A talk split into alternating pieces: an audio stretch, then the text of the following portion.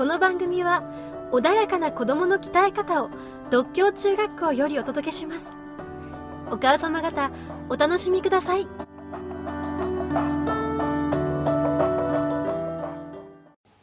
ものの考え方っていうのは、はい。自分独自の考え方ってほぼないんですよ。自分独自のものがあればそれはもう大変な人なんで、はい。い、ろんなものをこう組み合わせていって、矛盾しないで整合性のある論理を自分でまず獲得しなきゃいけません、はい。でそれを相手に伝えながら、自分の独自の視点も入れなきゃいけないっていう、独自性とあの言語の持ってるそのおルールと、うん。あるいはいろんなその背景にある積み重ねられた論理っていうのは、まあ、自分自身のものじゃないですけど、二律背反のものをですね、はい。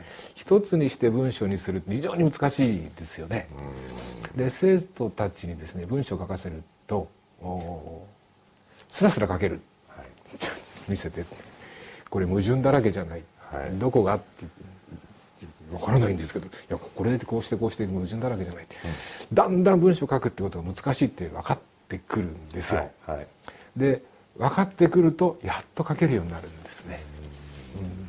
それ文章のあのなんだろうお恐ろしいところですし、自分を出していくっていうのはそう簡単じゃないよってことが分かってくるんですね。まああのここはこれでもいいんですけど、大学で小論文の試験出る時に自分の考え書きなさいってなってるような自分の考えあるの。いやなくはないです。それ書いて読む人が評価する。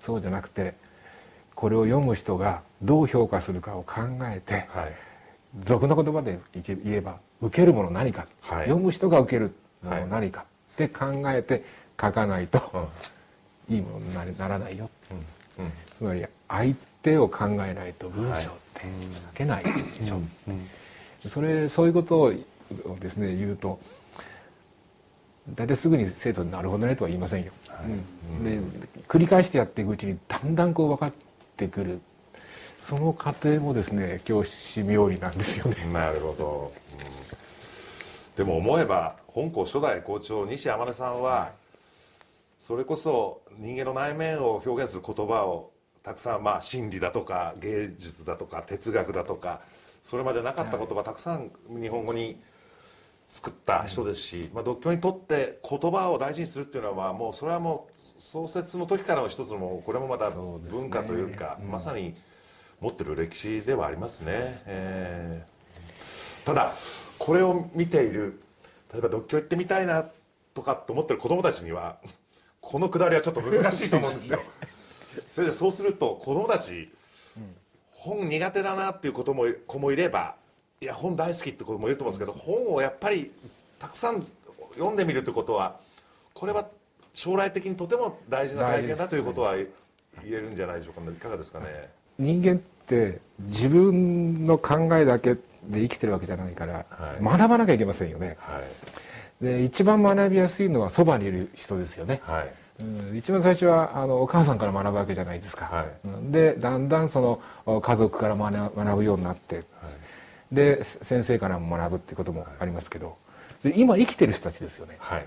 で今生きてない人から学ぶためにはどうするかっていうと本読むんですよ、うんだからあの過去の人から学ぶっていうなると、読書するしかないんですよね、うん。そう学ぶということの一つとして読書ってあるというふうに思いますね、ただ読書はなかなか難しいのはですね時間かかるんですよね。読むのにね、はい。うん。だからもちろん量を読むことも必要だけどあの読書の体験はまず一つはお母さんの読み聞かせですよ、はい。これは絶対必要です、であのお言葉のリズムとかですね、あるいは何て言いますかねあの語彙が豊富になるってこともあってでそれから視覚に入っていってあこの言葉はこういう感じで表すんだというのが分かってくるんですけど面白いものを読むしかないと思いますよ最初は。好きなものきなもの。興味が持てるもの。だから今はその中に漫画も入るんだと思うんですね。はい漫画いいじゃないですかって、どうせ年取ったら漫画読めなくなるんですから、はい。青島さん漫画をお読みになります私ね苦手な苦手っていうかあんまり読読んできてはいないんですよ。テレビで見ちゃってきましたね、はい。でですね。まあもちろん漫画もお子供の頃からこう読んできましたけど、はい。中学の国語の先生がですね、え。こういう予言をしたんですよ。はい。その先生もですね漫画も読んどいた方がいいぞ。はい。年取ったら漫画読めなくなるから。え？本当ですか？いや俺最近漫画読むの面倒くさくなって読めない。昔よく読んだけどって言われて、うんあじゃあ若い時に読んどかなきゃダメなんだなと思ったんです。やっぱり年取ってくるとですね、漫画これで読むのはちょっと苦痛になってきて読まなくなりましたね、うん。ただ授業であの漫画の話すると生徒に受けるんですよね、あの分かりやすい例として、はい。ドラゴンボールでこういう場面があっただろうと、はい。これはここで言ってる考え方がここに現れてんだ、はい。ええ本当？とか言いながらですね、はい。言われてみればそうかもしれないな。それがね授業でできなくなるんですよ。なるほど、だから若い時によ読むべきものは読んどいた方がいいですよ。でも今この年で思うのはでも漫画ってその一コマの絵は止まってるんだけどそれが連続することによって次の瞬間を読み手はイメージしてるんでそうですそういう脳の使い方っていうかね。あるんでしょうね。だからまあある種やっぱ若々しさの中でそのどんどんあの絵が動いていくっていう中に入っていく読み方ができないとあれを本当にこう感じられないんじゃないですかね。